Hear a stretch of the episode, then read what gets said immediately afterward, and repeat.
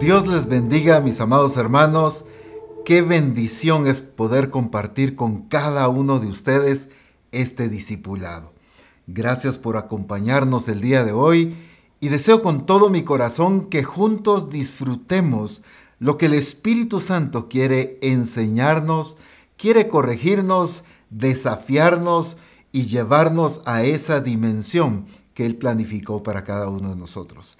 Así que escudriñemos las escrituras juntos, pero sobre todo escuchemos al Espíritu Santo lo que va a desafiarnos a cada uno de nosotros.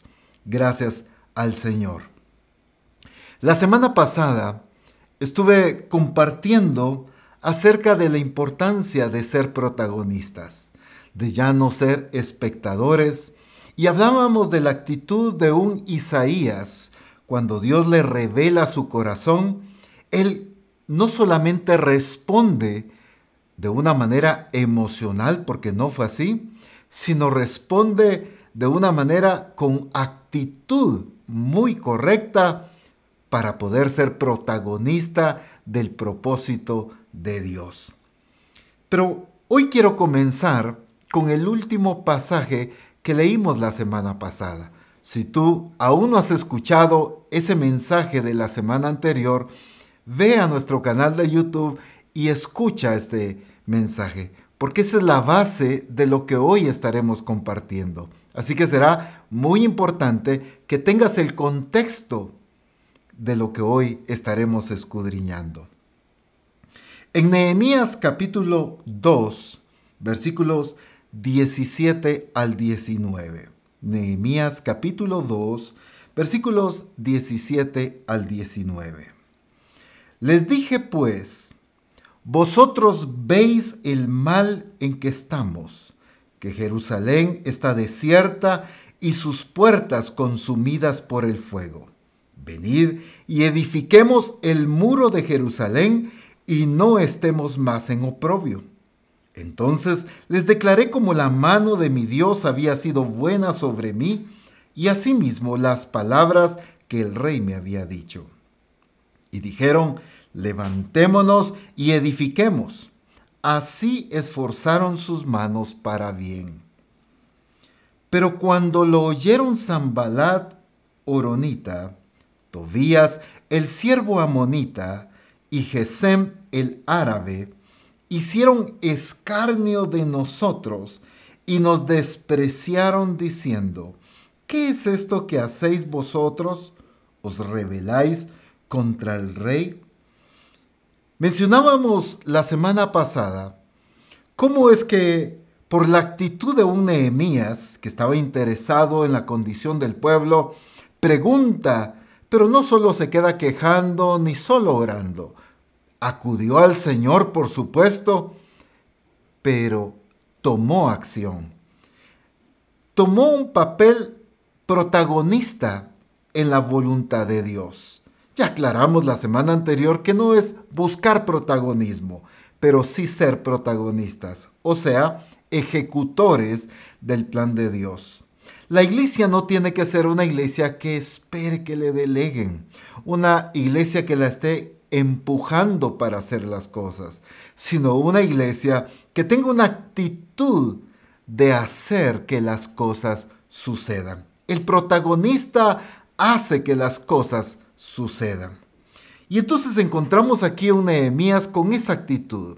Llega al pueblo, empieza a inspeccionar el lugar y convoca a todo el pueblo y les hace ver la condición en que están. El pueblo lastimosamente se había acomodado a la condición en que se encontraban. El desastre, la destrucción, era ya parte cotidiana de su vida. Sin embargo, Nehemías los desafía a que se levanten y accionen, que ya dejen de ser espectadores de la condición que se encuentren y que se conviertan en protagonistas de la voluntad de Dios para ellos. El pueblo entiende lo que Nehemías le está diciendo y toma la actitud. Ellos mismos dicen, levantémonos y edifiquemos. Pero me encanta como dice la escritura, así esforzaron sus manos para bien. Qué maravillosa actitud de un pueblo que entiende su posición de ser protagonistas. Pero aquí sucede algo. Se levantan Zambalat, Tobías y Gesem, hombres con una actitud de desafiar, de confundir, de amedrentar, de intimidar. Empiezan a burlarse de ellos, de Nehemías y de todo el pueblo. Empiezan a hacer escarnio, como dice aquí, hablarles de muchas maneras, porque el objetivo de ellos era debilitar sus fuerzas, era que se desanimaran y sobre todo, cuando hay una actitud de intimidación, el objetivo es paralizar toda acción que se esté llevando a cabo. El pueblo se estaba viendo ahora en un papel protagonista. Entendieron que la voluntad de Dios para ellos era buena. Dios quería prosperarlos, pero nada se alcanza siendo un espectador. Todas las promesas que Dios te ha dado a ti no pueden ser alcanzadas mientras tú no cambies tu papel de espectador a protagonista. No estamos usurpando el lugar de Dios de ninguna manera, porque al hablar de protagonistas la semana anterior explicamos que somos colaboradores de Dios. Por eso mencionaba al inicio que es importantísimo que escuches ese mensaje para entender el contexto y todo el sentido de lo que hoy estamos escudriñando. Pero veo entonces aquí que el objetivo de la intimidación era que pararan la obra, era que se detuvieran, que el pueblo parara de edificar. Toda intimidación apunta a paralizar toda acción. Entonces, el objetivo de Zambalat, de Tobías y Gesem con burlas, con amenazas. Y si leemos el libro de Nehemías, nos encontramos con una serie de acciones, de repeticiones, de insistencia. Lo mandaban a llamar, lo convocaban, con astucia lo citaban, le decían que huyeran. Y cuántas amenazas empezaron a declarar sobre él, hasta un documento público hicieron porque ellos querían intimidar a Nehemías y a todo el pueblo. Ninguna circunstancia sirvió, ni las burlas, ni las amenazas, ningún tipo de intimidación pudo parar la obra que se habían propuesto llevar a cabo. Levantémonos y edifiquemos. Es que los protagonistas en el reino de Dios no se dejan intimidar.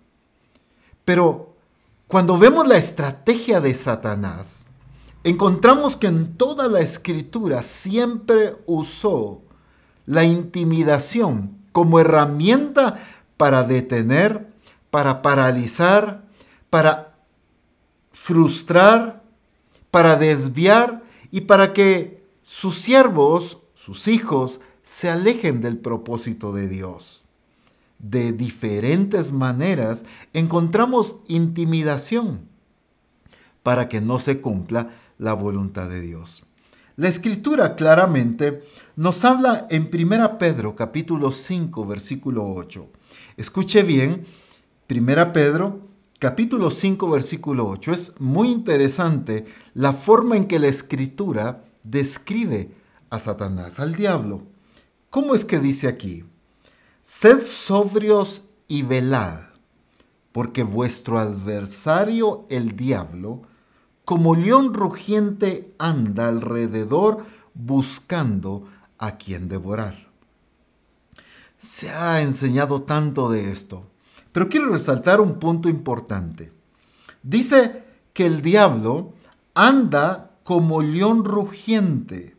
Pero, ¿por qué? ¿Cuál es el objetivo? ¿A qué está apuntando el diablo? Buscando a quien devorar. Veamos la actitud y el accionar del diablo como león rugiente. Entendamos lo que está haciendo, buscando a quien devorar. Entonces, cuando entendemos el accionar de un león, por ejemplo. Cuando un león va a atacar una presa, el león es sigiloso. El león se mueve con astucia para no hacer huir, para no espantar a la presa. Si el león hace algún tipo de ruido, la presa va a huir. Pero entonces, ¿por qué aquí dice que el diablo anda como león rugiente? ¿Por qué el rugido entonces? Y entendamos que dice, anda alrededor buscando a quien devorar. No dice que está con la autoridad para devorar al que quiere. Entendamos claramente esto. El diablo no tiene la autoridad para devorar y atacar a quien él le place. Recordemos el caso de Job. Satanás, en la presencia de Dios, le pidió permiso para trabajar con Job. En el caso de Pedro, Jesús advierte a Pedro y le dice, Satanás os ha pedido para zarandearos. Porque Satanás no puede atacar a menos que se le permita atacar. Y ahí está el objetivo del león rugiente. Porque ruge entonces. Si el ataque de un león es sigiloso. Está tratando de pasar inadvertido el león para cazar a su presa. Pero aquí vemos todo lo contrario, un león rugiente. Porque el rugido de este león, hablando del diablo, es para intimidar. Porque cuando un discípulo de Cristo se intimida por alguna razón, entonces se paraliza y permite cualquier ataque de Satanás. Entonces lo que vemos aquí de la actitud y la astucia del diablo es rugir, es amenazar, es amedrentar. Está tratando de intimidar para ver quién cae en su trampa. Y todo aquel que se deja intimidar se paraliza. Empieza incluso a amargarse, a frustrarse, a enfriarse, a alejarse del propósito y de la voluntad de Dios. Ya no anda en los caminos del Señor porque está intimidado, tiene temor. Y entonces ahí ya le cedió autoridad a Satanás.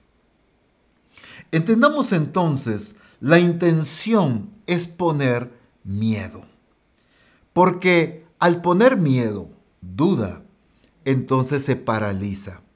El objetivo, así como un Zambalat Tobías, era intimidar la actitud que el pueblo tenía de ser protagonistas y paralizarlos, frustrarlos, cansarlos, que ellos estuvieran agotados de tanta insistencia, de tanto ataque.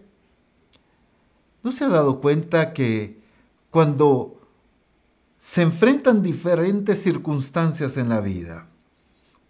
Un problema de salud, económico, quizá familiar, en el trabajo y empieza a suceder una serie de circunstancias una y otra y otra vez. Empieza un cansancio, empiezan muchas veces eh, las personas a debilitarse en su fe. Y entonces, ¿qué está haciendo el enemigo? Está rugiendo, está amenazando, Dios no puede contigo, Dios no te va a salvar, de esta no vas a salir. ¿Recuerdan ustedes cómo las personas que rodeaban a David se burlaban de él? ¿Dónde está tu Dios? ¿Acaso Dios te va a salvar? Porque estaba rugiendo para meter duda y temor en el corazón de David. Esa misma estrategia el enemigo sigue usando con la iglesia de Jesucristo, amedrentando, intimidando la actitud de obediencia de la iglesia para paralizarnos y detenernos en el cumplimiento del propósito de Dios. Y entonces vemos aquí cómo el enemigo se propone intimidar porque así nos va a paralizar. Porque si nos paraliza, escuche bien, si el enemigo nos paraliza, entonces obviamente ya no estamos avanzando, no estamos cumpliendo la voluntad y el propósito de Dios. Y toda persona paralizada empieza a quedarse atrás en el cumplimiento del propósito de Dios y empieza a atrasarse en el tiempo de Dios. El Señor nos hablaba ayer en Reforma Apostólica acerca de entender y de vivir en el tiempo de Dios. Dios tiene un tiempo para actuar. Todo el plan y el propósito eterno de Dios, la escritura habla de la dispensación de los tiempos, porque Dios es un Dios que trabaja con tiempos. El tiempo se ha cumplido. Claramente Jesús entendía el tiempo correcto de Dios. El asunto es que la iglesia, por dejarse intimidar, se paraliza y al paralizarse empieza a desenfasarse del propósito de Dios, del tiempo de Dios. Empieza a quedarse atrasado. El Espíritu Santo está trabajando en el tiempo del Padre. Pero muchas veces como iglesia vamos retrasados en ese tiempo. Y lo que el Espíritu Santo nos ha estado hablando es de actuar en el tiempo de Dios. Como ya se nos explicaba el día de ayer, ayer por medio del apóstol Abraham, acerca de distinguir qué es lo que ya pasó, en qué etapa, en qué tiempo estamos viviendo. El tiempo del invierno ya pasó, pero ahora es el tiempo de la canción, es el tiempo del deleite, es el tiempo de disfrutar, es el tiempo de fructificar, es el tiempo de la multiplicación. Pero muchas veces nosotros vamos atrasados. Claramente el Espíritu Santo nos explicaba ayer acerca de la iglesia en Hebreos, debiendo ser ya maestros, desenfasados en el tiempo de Dios, atrasados en el tiempo y en el propósito de Dios. ¿Por qué? Porque es una iglesia intimidada, intimidada en su actitud, intimidada en su valentía, intimidada hace que la iglesia se mantenga paralizada y detenida en el cumplimiento del propósito de Dios. Alguien intimidado retrocede o se paraliza. No sé si usted ha experimentado este tipo de situación o ha escuchado de alguien que lo haya vivido. Quizá una situación eh, de peligro y muchas personas se quedan paralizadas dicen es que no me podía ni mover, ni siquiera pude reaccionar, me asusté tanto que me quedé frisado, me quedé congelado. Porque el objetivo de la intimidación es detener a la iglesia en el cumplimiento del propósito de Dios. Cuando nosotros nos dejamos intimidar, caemos en la trampa del enemigo y nos volvemos presas cuando nos dejamos intimidar. Miren lo que dice en el libro de Job, en el capítulo 3, versículo 25. Job 3, 25. Lo voy a leer en la nueva traducción viviente. Lo que yo siempre había temido me ocurrió. Se hizo realidad lo que me horrorizaba. ¿Qué es lo que pasaba?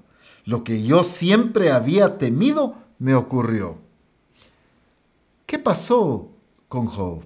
Había un temor, se dejó intimidar y ese miedo que él tenía de circunstancias lo alcanzó.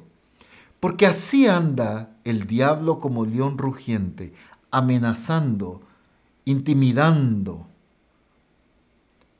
para que yo le permita cuando alguien abraza el temor, cae como presa del ataque del enemigo. Las situaciones que se temían vienen como resultado de haber caído en el temor, de habernos paralizado, de esa angustia, de esa aflicción. ¿No es cierto que en muchas circunstancias que vivimos, si algo sale a evidencia en nuestras actitudes, es la angustia, es la desesperación, es el temor? ¿Qué es todo esto? Es el rugido del diablo intimidando a la iglesia de Jesucristo para que deje de actuar, deje de obedecer, deje de avanzar, deje de crecer. Muchas veces nosotros no entendemos esa actitud del diablo. Pero quiero hacer un pequeño paréntesis en esta hora para que entendamos la diferencia del rugido, que estamos hablando específicamente ahorita del diablo. Anda como león rugiente.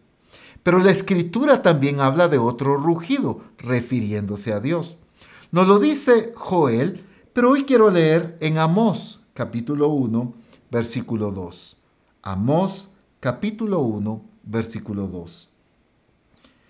Dijo, Jehová rugirá desde Sión y dará su voz desde Jerusalén y los campos de los pastores se enlutarán y se secará la cumbre del Carmelo.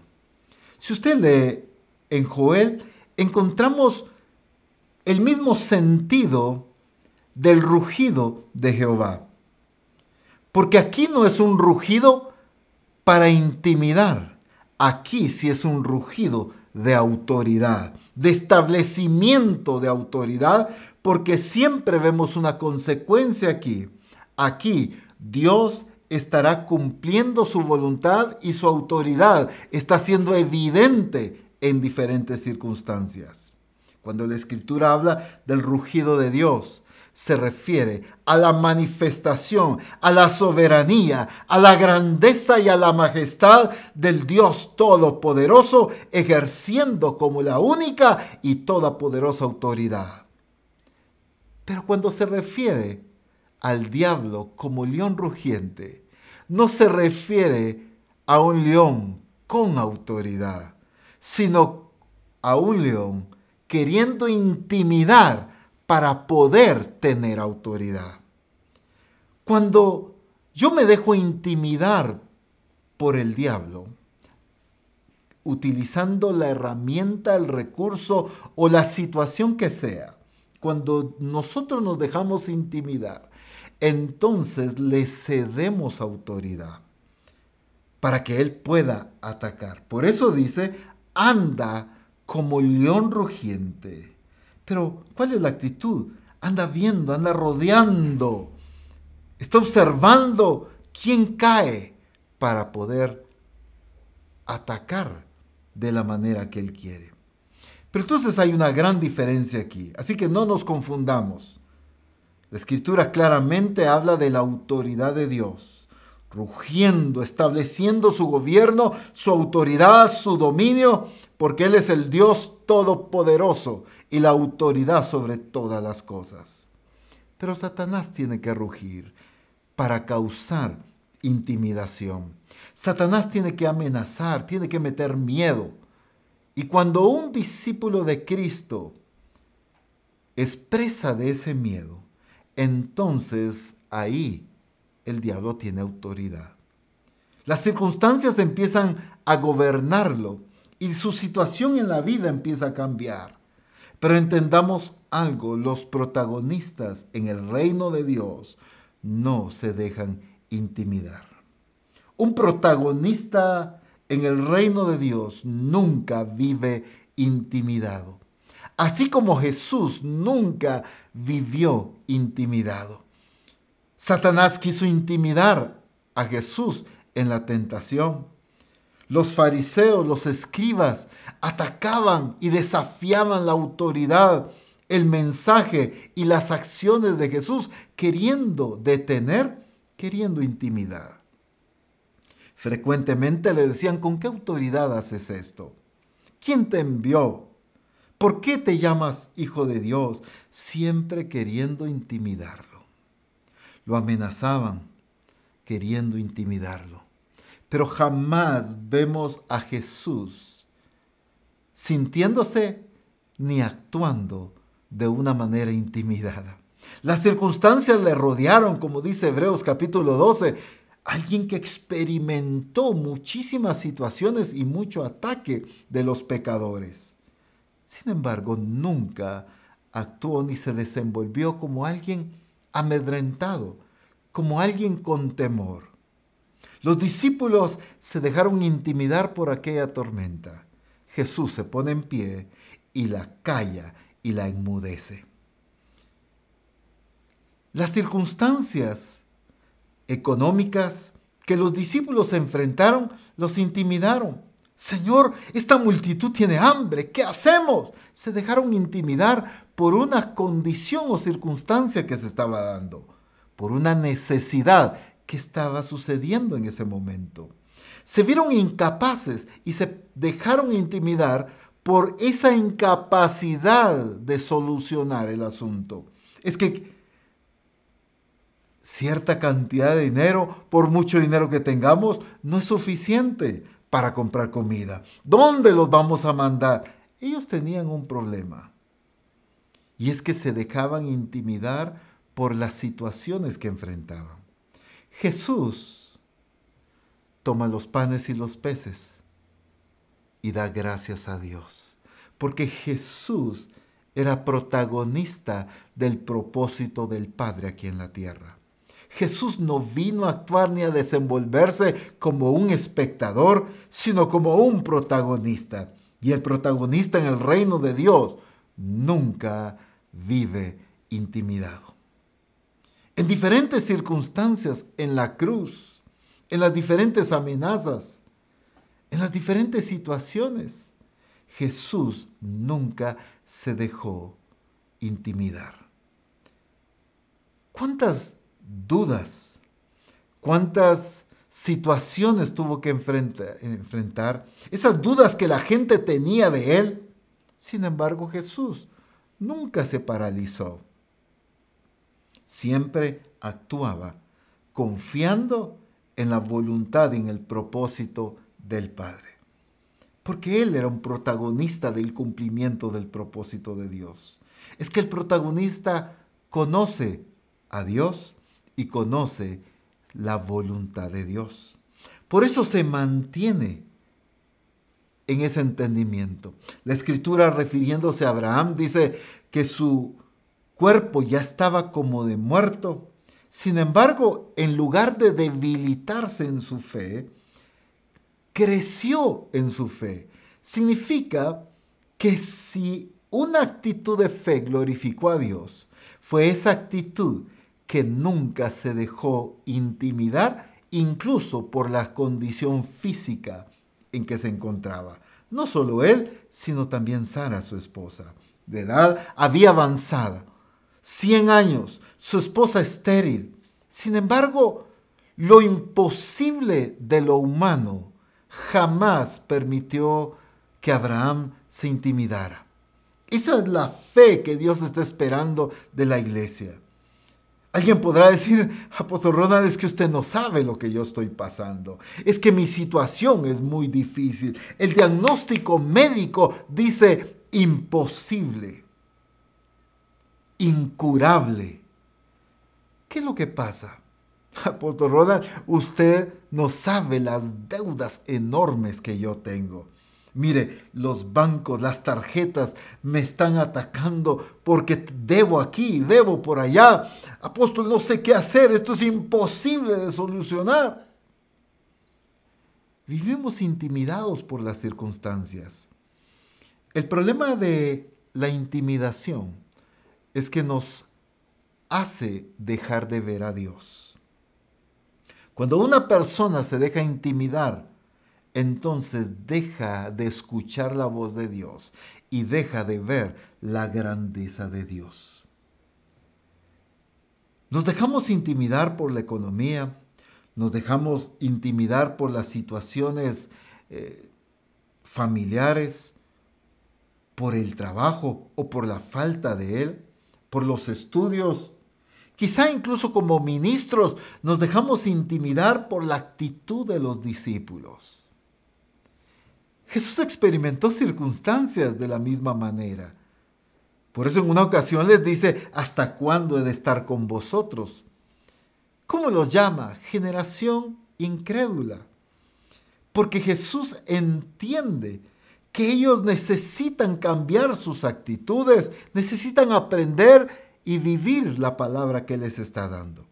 ¿Cuántos ministros se han dejado intimidar, quizá por la rebeldía, por la desobediencia, por la negligencia, por la condición de los discípulos o por la condición económica de la iglesia? Nos hemos estado permitiendo ser intimidados por las circunstancias que enfrentamos. No digo que no experimentemos situaciones difíciles, seguramente las hemos estado viviendo, pero una cosa es vivir situaciones y otra cosa es entender al Dios al cual servimos. Nos dejamos intimidar incluso hasta por la vergüenza de proclamar la buena noticia de Jesucristo. ¿Por qué hay falta de multiplicación? Porque los discípulos tienen vergüenza de predicar. Nos dejamos intimidar y entonces nos paralizamos en el desarrollo y en el cumplimiento de la voluntad de Dios. Déjeme mencionar rápidamente algunos ejemplos. El pueblo de Israel se intimidó ante un mar frente a ellos y detrás de ellos venía un ejército de Faraón armado persiguiéndolos. Y el pueblo empezó a clamar, pero no por fe, sino por angustia. Se vieron desesperados y dijeron, ¿por qué salimos? Mejor nos hubiéramos quedado en Egipto. Se dejaron intimidar. Dios en su gracia y en su misericordia mostró su poder abrió el mar, el pueblo pasó en seco, destruyó a los enemigos y su nombre fue glorificado. Pero el pueblo permitió que las circunstancias lo intimidaron y entonces esa intimidación que había en sus corazones les impedía tener claridad del Dios que los acababa de sacar de Egipto. Ellos habían visto la manifestación de Dios de una manera tan poderosa. Al pueblo de Egipto le pasó de todo, pero el pueblo de Dios siempre fue guardado. Acababan de experimentar la grandeza y la fidelidad de Dios, pero cuando se dejaron intimidar por la circunstancia, quedaron cegados ante la realidad del Dios glorioso al cual estaban obedeciendo. Ese es el objetivo del el enemigo al intimidar a la iglesia de Jesucristo. Se levanta un Goliat para amenazar al pueblo de Dios. Lo hace durante un largo tiempo, más de un mes, en la mañana y en la tarde, saliendo a amenazar al pueblo. Porque el propósito de Goliat era intimidar al pueblo ¿Y qué pasó? Esa intimidación que provocó en el pueblo los paralizó. Un pueblo con la capacidad de derrotar a los enemigos y sobre todo un pueblo con un Dios todopoderoso a favor de ellos. Sin embargo, ¿por qué estaban amedrentados? ¿Por qué estaban atemorizados? Porque la actitud de Goliat era desafiante, lo que él les declaraba, las amenazas que él les decía, los tenían intimidados. Ellos permitieron ser intimidados. David no permitió ser intimidado. El gigante no disminuyó su tamaño y la valentía del gigante no cambió. Sin embargo, David enfrentó y derrotó al gigante. ¿Por qué? Porque su fe en Dios era clara. Pero cuando el pueblo se dejó intimidar por las amenazas de Goliat, dejaron de ver al Dios al cual servían. Los espías, ustedes recuerdan cuando fueron enviados 12 espías a reconocer la tierra prometida. ¿Qué es lo que pasó? Diez se dejaron intimidar por los gigantes y por el pueblo que habitaba en esos lugares. Pero Josué y Caleb le creyeron a Dios. El problema fue que la intimidación que permitieron aquellos diez contagió a todo el pueblo. Y entonces todo el pueblo lo único que veía era el temor, la derrota, la angustia, el pueblo empezó a verse como langostas, como insectos insignificantes ante el poderío de sus enemigos. Porque eso es el objetivo de la intimidación. Que te veas en poco, que te consideres en poco, que no entiendas tu identidad como hijo de Dios, que no valores lo que significas para Dios y mucho menos que seas capaz de distinguir al Dios Todopoderoso que está a tu favor. Esos días contagiaron a todos con este mismo espíritu intimidado. Se vieron insignificantes y cuando Josué y Caleb manifestaron un espíritu diferente, un espíritu de fe, hasta hablaron de apedrearlos porque ellos permitieron ser intimidados. El problema fue que esa intimidación los dejó paralizados durante 40 años en ese desierto. Recuerden ustedes que 40 días se tardaron en reconocer la tierra. Y Dios les dijo, por cada día que se tardaron en ese reconocimiento, les costará un año. Por eso es que el pueblo estuvo 40 años en el desierto. El precio que pagaron por permitir ser intimidados por los enemigos les costó morir a la mayoría en el desierto. La promesa era real, pero ellos o muchos de ellos no la alcanzaron. Las promesas de Dios son reales. Dios no es hombre para que mienta, ni hijo de hombre para que se arrepienta. Dios cumple sus promesas. Pero ¿por qué no muchos la alcanzan? ¿Por qué muchos se quedan afuera de alcanzar esa victoria, esa tierra prometida? Es fácil decir, es que Dios no cumplió. Es fácil decir, las palabras proféticas no eran reales. Es fácil decir, los siervos de Dios me hablaron mentira.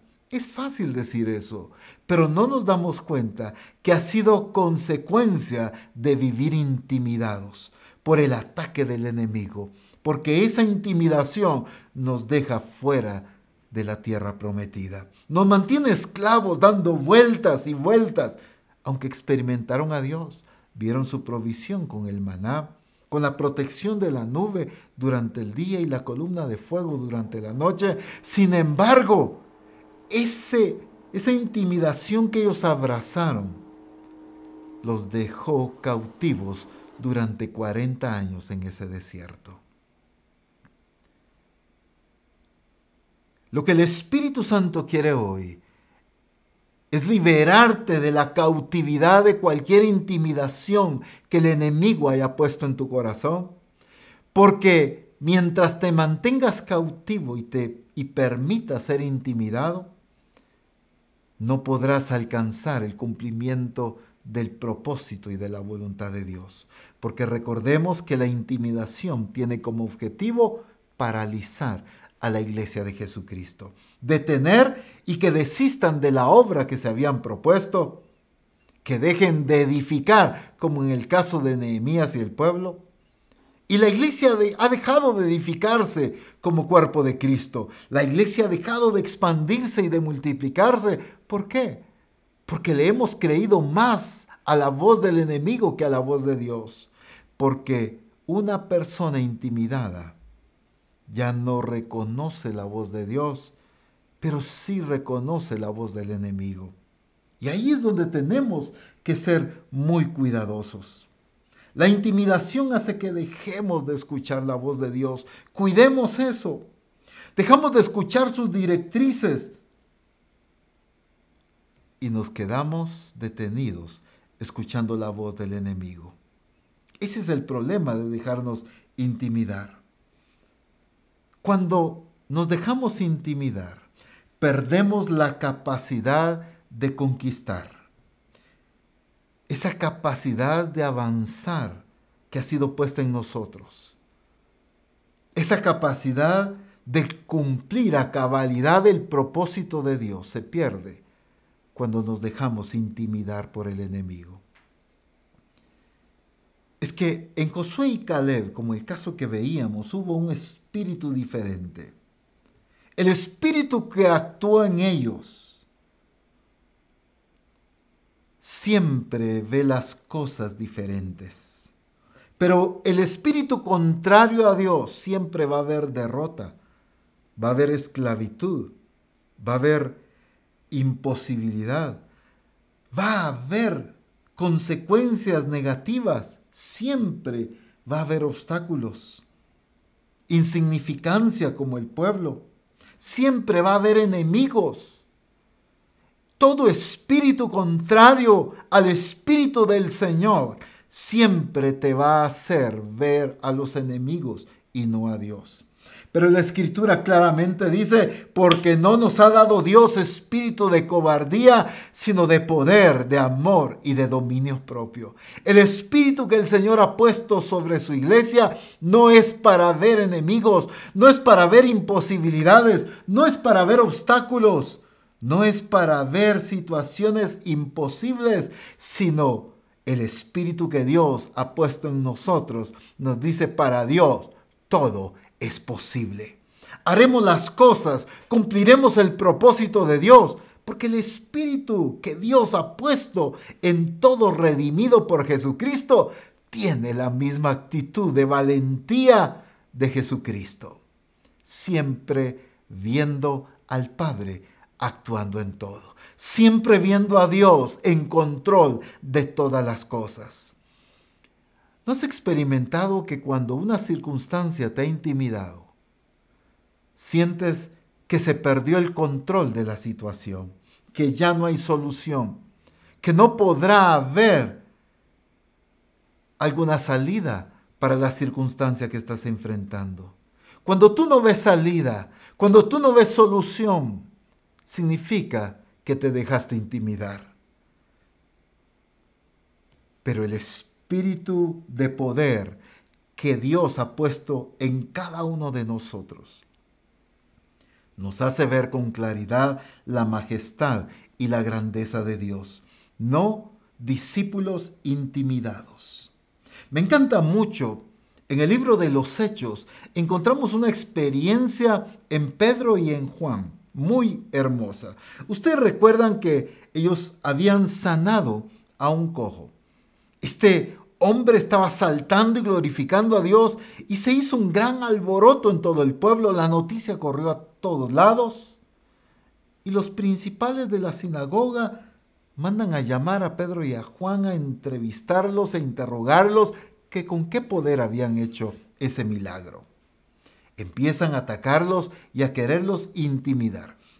En el libro de los Hechos, en el capítulo 4, del versículo 16 al 21, luego voy a leer del 29 al 31 para no leer todo en esta ocasión. Usted, por favor, dedíquele el tiempo a leerlo todo después de este discipulado. Diciendo, esto es lo que estas personas estaban diciendo, diciendo, ¿qué haremos con estos hombres? Porque de cierto, señal manifiesta ha sido hecha por ellos notoria a todos los que moran en Jerusalén, y no lo podemos negar. Sin embargo, para que no se divulgue más entre el pueblo, miren lo que estaban tramando ellos. Amenacémosles para que no hablen de aquí en adelante a hombre alguno en ese nombre. Y llamándoles, les intimaron Escuche bien la diferencia. Les intimaron, pero no los intimidaron. Que quede claro. Dice, los intimaron que en ninguna manera hablasen ni enseñasen en el nombre de Jesús. Mas Pedro y Juan respondieron diciéndoles, juzgad si es justo delante de Dios obedecer a vosotros antes que a Dios, porque no podemos dejar de decir lo que hemos visto y oído.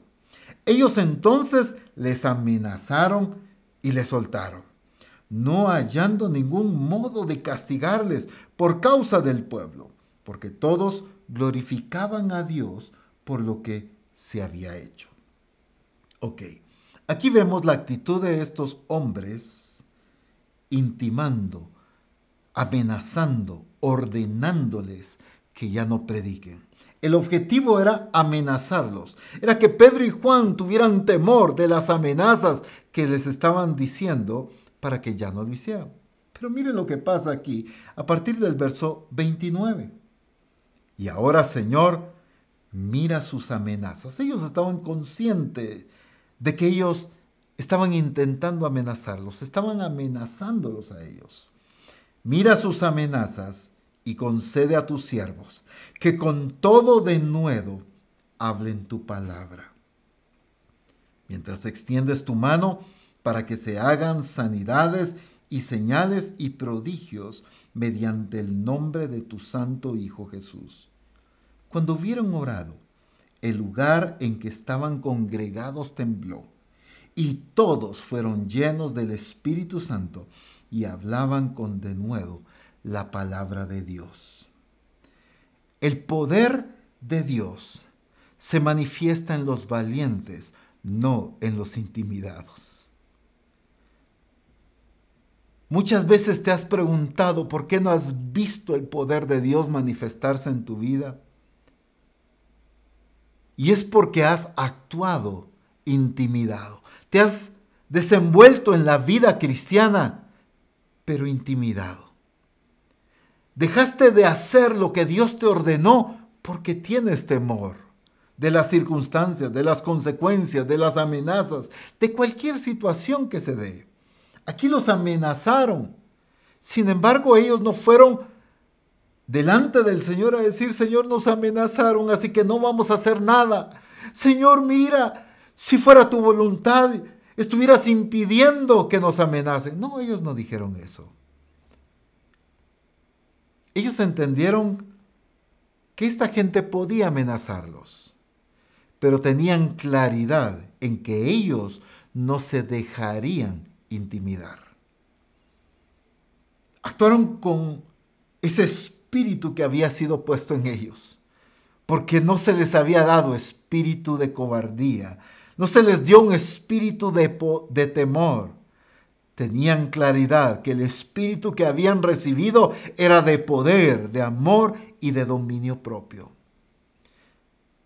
Misión Cristiana del Calvario, tienes que entender que el espíritu que fue puesto en ti es de poder, de amor y de dominio propio. Cada ocasión que tú te desenvuelves y actúas, decides con un espíritu diferente a este es evidencia de que te dejaste intimidar.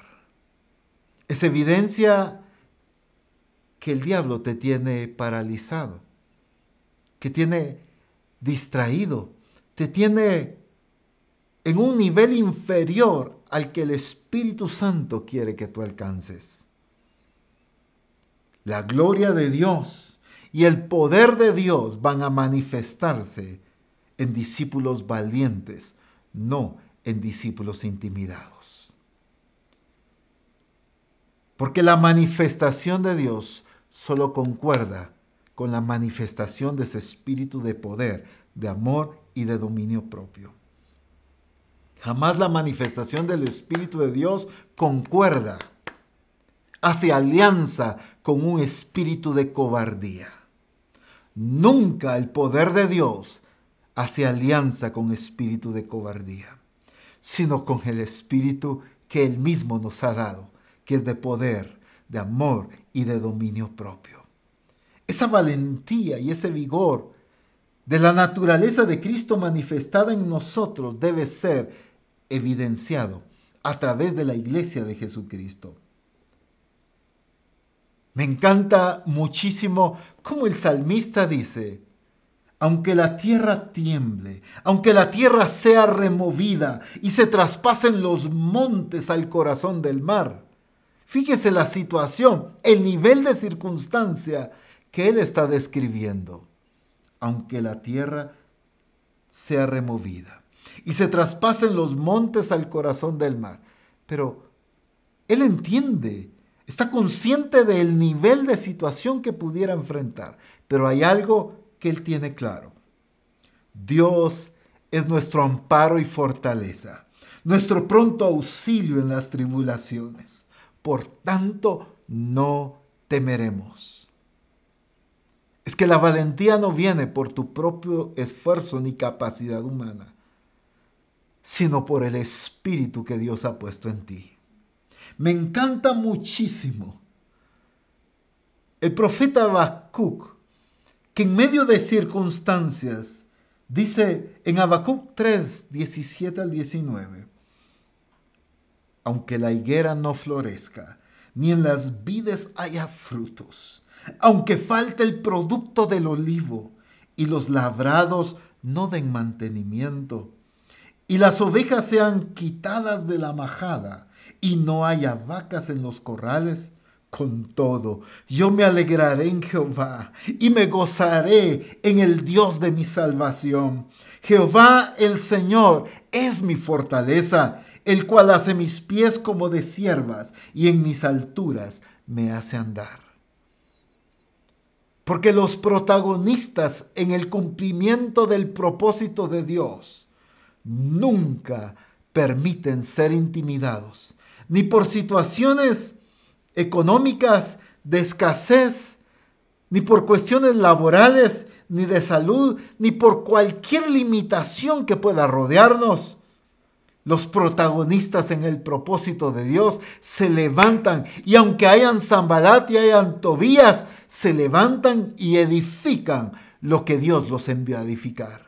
Se levantan con el espíritu de poder, de amor y de dominio propio a establecer el reino de Dios en la tierra. Misión Cristiana del Calvario, levántate en el nombre del Señor para establecer el reino de Dios en la tierra. Ya no más ministros intimidados por las condiciones, por la situación o actitudes. Ya no más discípulos de Jesucristo intimidados por las experiencias o situaciones que han enfrentado. Santiago dice claramente, tened por sumo gozo cuando os halléis en diversas pruebas. Porque Él tiene la claridad que las pruebas solo son una herramienta de Dios para perfeccionarte, para pulirte. Pero el que se deja intimidar siempre empieza a ver de una manera errónea, equivocada, empieza a ver al enemigo y a los gigantes más grandes que Dios. Qué error tan terrible ver las circunstancias más grandes que Dios, ver las tormentas más grandes que Dios, ver las deudas más grandes que Dios, ver las situaciones y la escasez como Habacuc. Él, si usted le presta atención a la descripción que él hace, es terrible la condición económica y de crisis que él está describiendo aquí. Pero dice, aunque falte todo eso, miren la actitud no intimidada, sino de valentía. Con todo, yo me alegraré en Jehová. Con todo. No importa la situación que pase. Con razón el apóstol Pablo decía, yo sé vivir en escasez, en abundancia.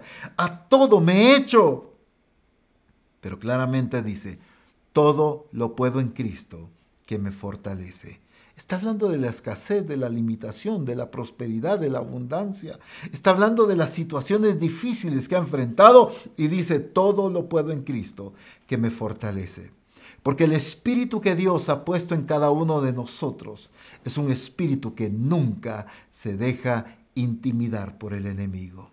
Hoy en el nombre de Jesús nos levantamos como la iglesia que el Señor ha planificado para establecer su reino y para revelar a Jesucristo en las naciones, sin temor, sin intimidación, sin dudas, sino actuando en obediencia a la voluntad de Dios. No haremos nuestra voluntad, sino lo que Dios ha establecido.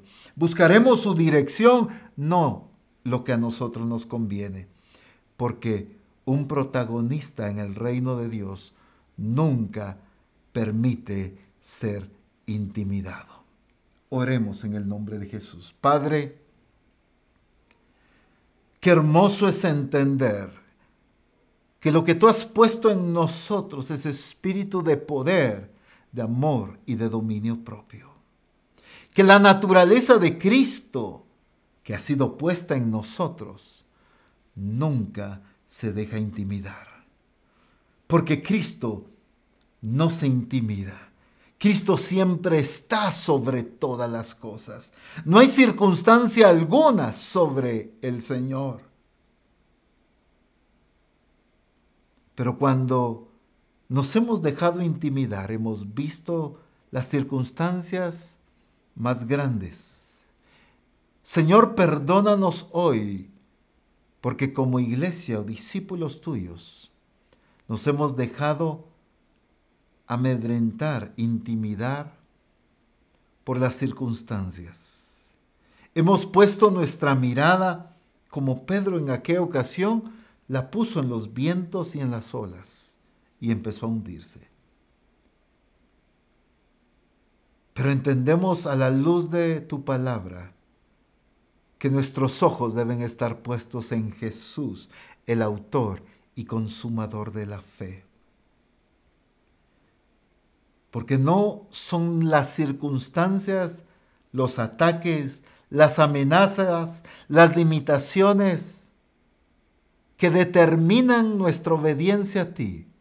Sencillamente eres tú y tu voluntad y tu propósito.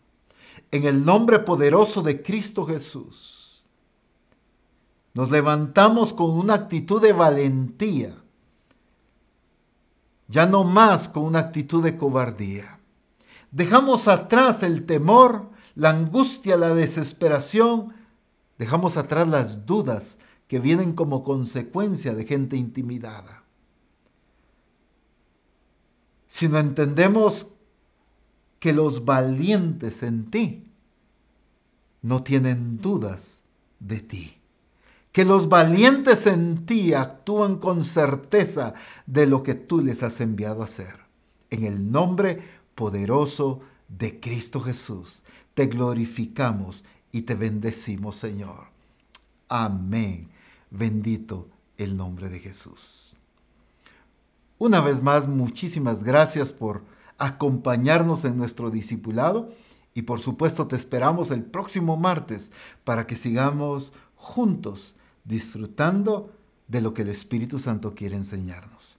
Si tú aún no le has dado suscribirte a este canal de YouTube de la sede central, te animo a que le des suscribirte y así te va a llegar las notificaciones y vas a estar pendiente de toda palabra que se suba, discipulados, cualquier mensaje que compartamos contigo.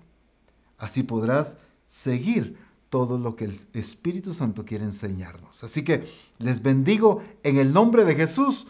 Un fuerte abrazo a todos. Bendiciones.